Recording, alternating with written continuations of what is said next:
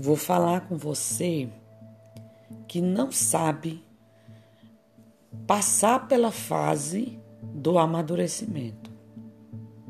Ele é um momento transitório que não vai durar para sempre. Nele você tem que respeitar suas emoções, conversar com elas, deixe-as costurarem o que precisa ser ajustado e acertado aí dentro de você.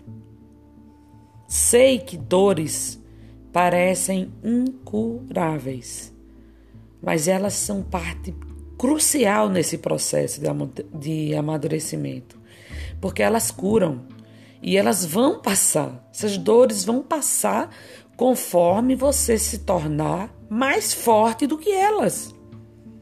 Imagina que tem a dor, mas você se torna mais forte que a dor. Esse é processo de amadurecimento. É isso aí. E ele é assim, solitário e custoso. Mas é com ele e por ele que encontramos saídas e aprendemos a enxergar o mundo com novas perspectivas. Boa sorte!